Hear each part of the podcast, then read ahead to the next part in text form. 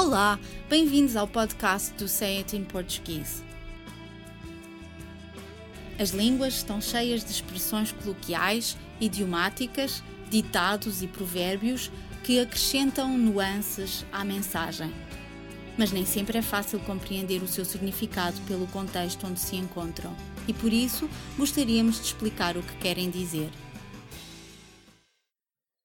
Na semana passada descrevemos como os nossos lençóis podem ser ao mesmo tempo maus, porque contribuem para a transmissão de várias doenças de pele ou são terreno para animais que nos atacam durante o sono, e bons quando transformam a nossa cama num maravilhoso, aconchegante e confortável vale onde dormir é um aprazível regalo. Esta semana vamos falar de estribos e de perder as estribeiras. Um estribo é uma espécie de alça suspensa de cada lado de uma cela, onde o cavaleiro coloca o seu pé para montar o cavalo. Depois de sentados na cela e quando cavalgam, os cavaleiros mantêm os seus pés nos estribos para manter o equilíbrio e a estabilidade e também para melhor controlar a sua montada. Assim, é importantíssimo não deixar que um ou ambos os pés saiam dos estribos, pois isso poderá provocar perda de controlo do cavalo, o desequilíbrio momentâneo do cavaleiro ou, in extremis, a sua queda. Acredita-se que a frase perder as estribeiras tem origem nos torneios de cavalaria muito populares do século XV ao século XVII e nos quais perder o apoio de pés ou deixar que os pés saíssem dos estribos, ainda que apenas por alguns instantes, significava a penalização ou até a desclassificação do cavaleiro.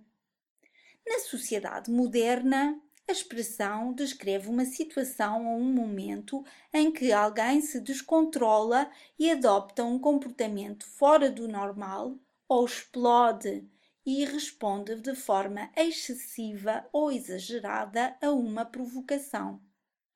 Em contextos mais populares e informais, ouve-se mais frequentemente o idiomatismo saltar-lhe a tampa ou o coloquialismo começar a desatinar, exatamente com o mesmo significado.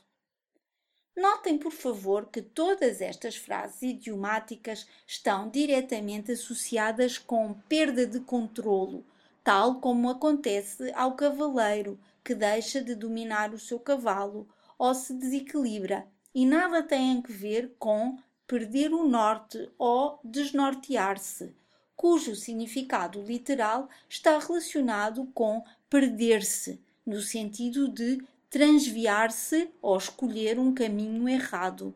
Na base deste dizer estão as longas viagens realizadas com o apoio de uma bússola, indicando o norte magnético aos caminhantes.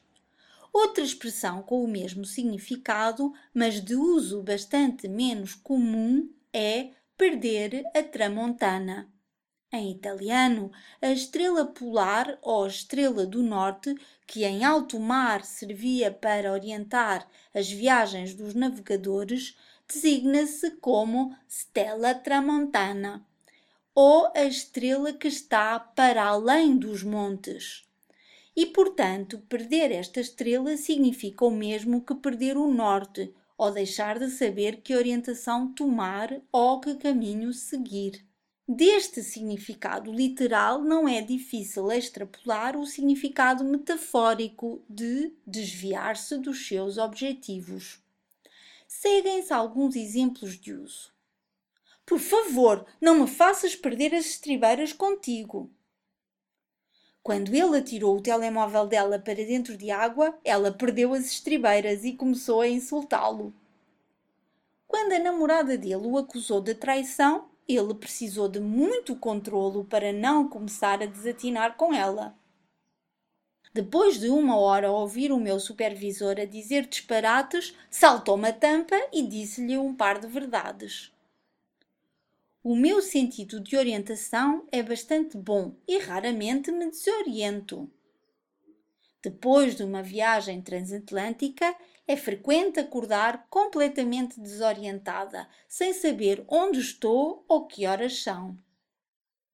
Depois da saída do diretor, a empresa perdeu o norte.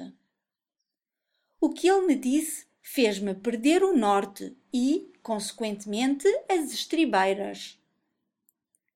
Durante a discussão do orçamento, nenhum dos deputados perdeu as estribeiras, mas houve alguns que perderam o norte e começaram a dar o dito por não dito, ou a meter os pés pelas mãos e dizer o contrário do que tinham dito, ou a voltar atrás nas promessas eleitorais que tinham feito.